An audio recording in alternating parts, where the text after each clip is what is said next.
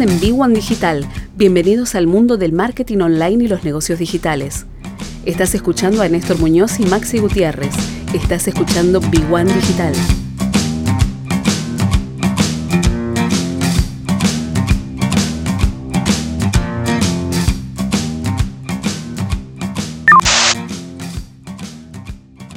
Sí, sí, es, importante. No, no, no vamos a, meternos sí, en, tanto contenido técnico, pero sí hablar de, la importancia de las métricas y del análisis, porque si hay algo que se diferencia, digamos, de, los medios más eh, tradicionales, lo que tiene todo lo que es digital es la cantidad de información que tenemos para analizar. Entonces, eso tenemos que aprovecharlo siempre a nuestro favor. Y como hablamos en, otro, en otras ediciones, lo primero que tenemos que hacer es definir los objetivos. Una vez que tenemos el objetivo bien definido y bien claro, a partir de ahí tenemos que decir qué es lo que vamos a, medir. Que eso va, a ser nuestro, nuestro parámetro para ver si estamos cerca o lejos del objetivo. Por ejemplo, si nosotros tenemos un, sitio web que vendemos varios productos, vamos a decir, por ejemplo, bueno, eh, a fin de este mes yo quiero vender en mi canal digital eh, un 30% más que el mes pasado. Entonces ahí tenemos un objetivo y ya sabemos que, nuestra métrica tenemos que, digamos que, analizar es la cantidad de ventas digitales. Eso es eh, como, base lo, importante. Digamos, definir lo, que se llama como un indicador clave, que se llama KPI, eh, indicador clave de, rendimiento, que es la, métrica que vamos a seguir en toda la estrategia digital. Que obviamente siempre es bueno tener una métrica porque mm, es lo que nos va a decir si estamos cerca o lejos del objetivo y nos va a dar una alerta para si tenemos que mejorar algo, si tenemos que cambiar el rumbo o no. Por eso siempre es bueno tener objetivos porque todo lo que no, lo que no se mide no se puede mejorar y no sabes si está cerca o lejos de, cumplirlo.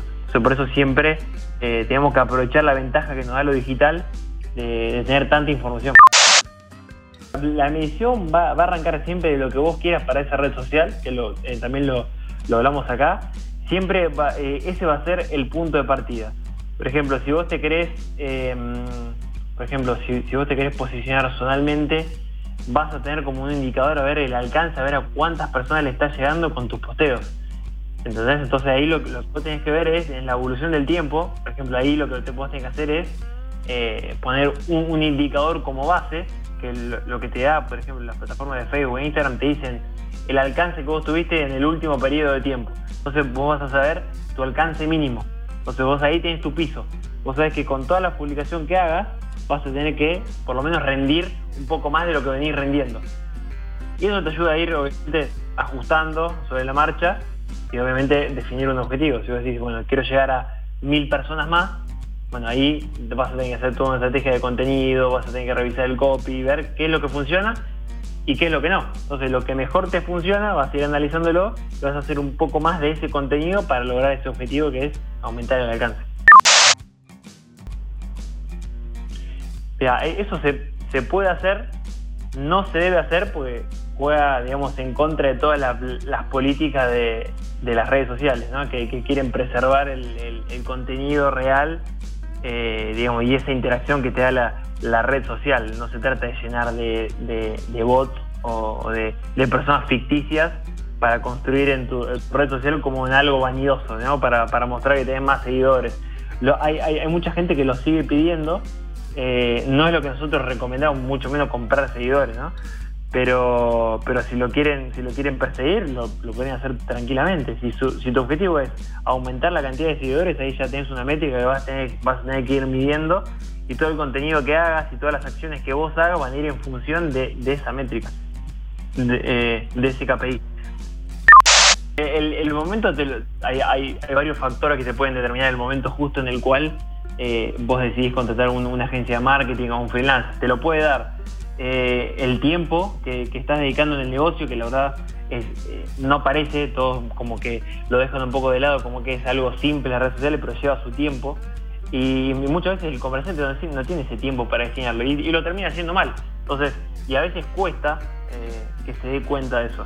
Después también te, te puedes, puedes contratar a, a, una agencia o lo al que sea por, por falta de, de, conocimiento o porque no estás consiguiendo los resultados deseados, por decirlo de alguna forma. Vos capaz arrancás a hacer una campaña publicitaria y te das cuenta que, estás eh, invirtiendo mal la plata. Eh, porque los resultados no son los que esperás o los que te dicen que tendrías que tener. Entonces ahí ya es momento de contratar a alguien que te ayude, un profesional que se dedique 100% a eso. Eh, por lo general suele ser una combinación de las dos cosas, la falta de tiempo o, muchas veces porque no tienen la, capacidad de crear el contenido o, no, no, pueden em, redactar los copies o, no tienen la capacidad visual, digamos, para darle una identidad más, eh, más armada a, su marca o a su comercio, entonces eh, ahí, ahí puede entrar una agencia o un, freelance. los motivos son varios.